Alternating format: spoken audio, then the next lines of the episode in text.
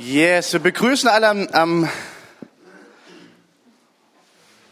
mir fehlt das Wort, Podcast. Alle Grüße gehen raus an Podcast. Und schön, dass du hier bist.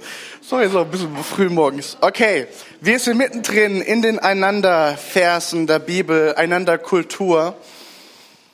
Und eigentlich ganz ehrlich, ich hätte gerade weitermachen wollen. Das war so, wow, powerful. Jesus ist hier, oder? Amen.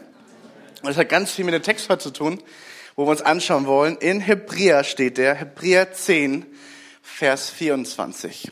Und lasst uns aufeinander Acht geben, damit wir uns gegenseitig anspornen zur Liebe und zu guten Werken, indem wir unsere eigene Versammlung nicht verlassen, wie es einige zu tun pflegen, sondern einander ermahnen und das umso mehr, als ihr den Tag herannahen seht.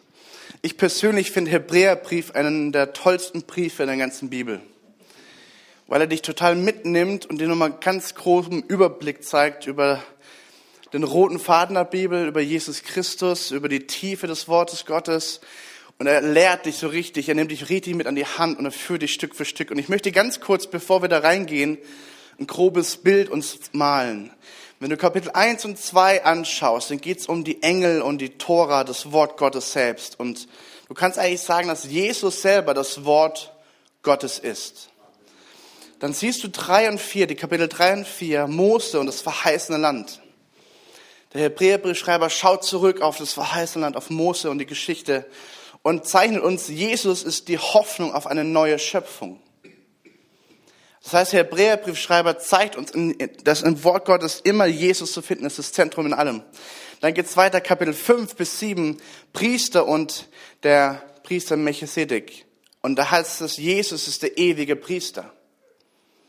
Hat ganz viel mit dem Bund zu tun, den, den er gestiftet hat. Und dann später acht bis zehn Opfer und Gottes Bund. Jesus ist das perfekte Opfer. Und mittendrin haben wir diese Verse. Und wir schauen uns mal ein bisschen den Kontext drumherum an und lesen mal ein paar Verse drumherum.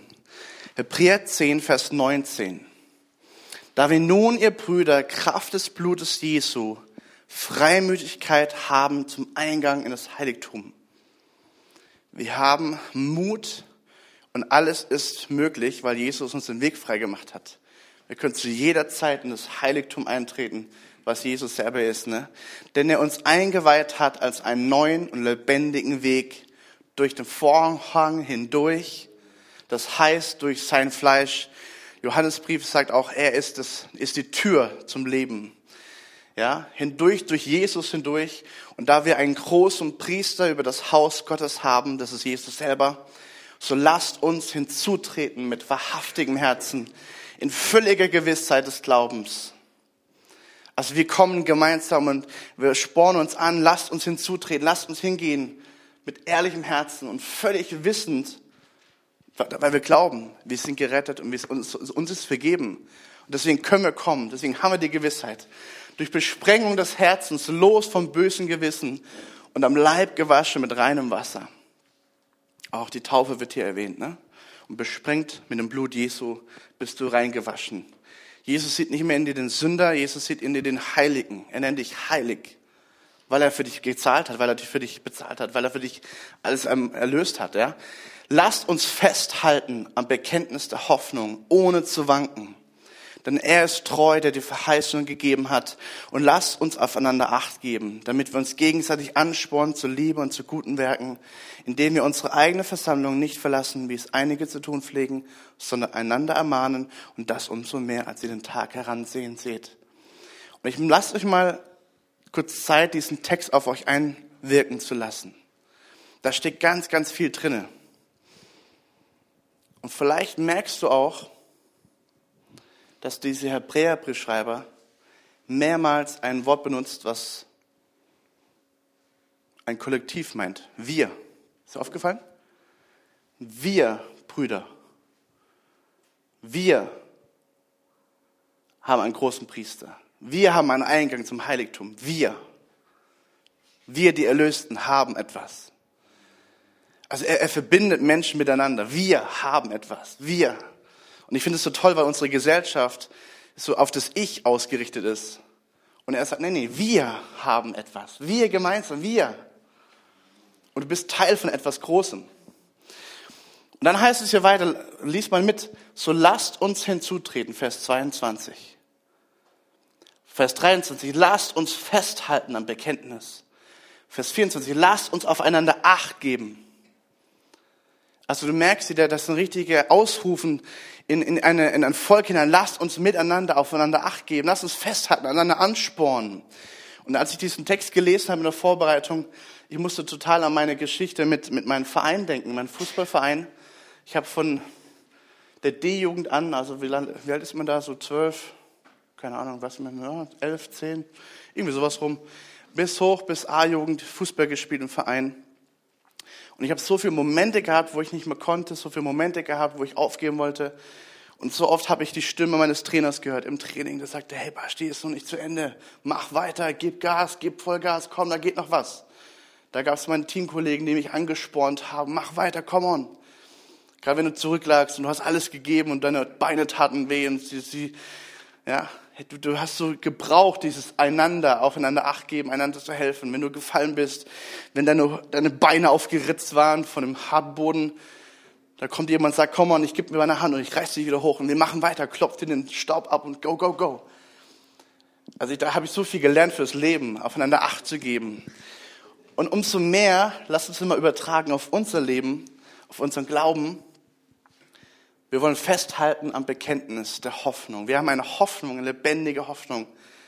Wir wissen, es geht irgendwo hin, es geht Richtung Himmel, wenn wir mit Jesus gehen, oder? Und ähm, ich glaube, der Chris hat auch darüber gepredigt, äh, diese Veranfängung und Veränderung unseres Glaubens. Und hey, es gibt ein Ende. Und der ganze Himmel spornt dich an. Hebräer 12. Die Wolke der Zeugen spornt dich an. Und auch wir uns gegenseitig, lasst uns aufeinander Acht geben.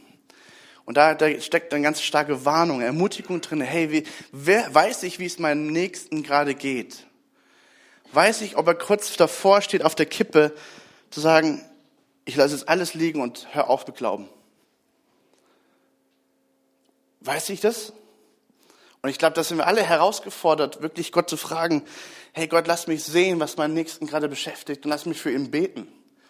Lass mich ihn ermutigen. Lass mich Worte der Ermutigung morgens per WhatsApp verschicken. Ein Anruf im richtigen Moment, hey, das kann das Leben retten. Lass uns aufeinander Acht geben. Und dann auch wieder hier, lass uns festhalten an der Hoffnung, die wir haben in Jesus Christus. Das Leben kann ich manchmal richtig in den Mangel nehmen, oder? Und so wichtig ist, wenn du eine Person hast, wo du sagst, hey, und es gibt Hoffnung. Und du hast wieder Leid erlebt, du hast wieder Dinge erlebt, die dich runterreißen, aber es gibt Hoffnung. Halt fest. Und wenn du nicht festhalten kannst, ich halte mit dir zusammen fest. Und ich musste wieder dran denken, hey, das ist so cool, weil das ist wieder Kleingruppe. Ich bin mittlerweile überall Kleingruppe. Das ist eine Kleingruppe. Lass uns gegenseitig, lass uns tun. Lass uns einen Ansporn zu gegenseitigen Werken, zu Guten und zum Lieben. Ansporn zur Liebe, Ansporn zu guten Werken. Ich glaube, das muss ich nicht erklären, das ist eindeutig. Ich glaube, dass wir wirklich zulegen dürfen an, an Dingen, die wir tun.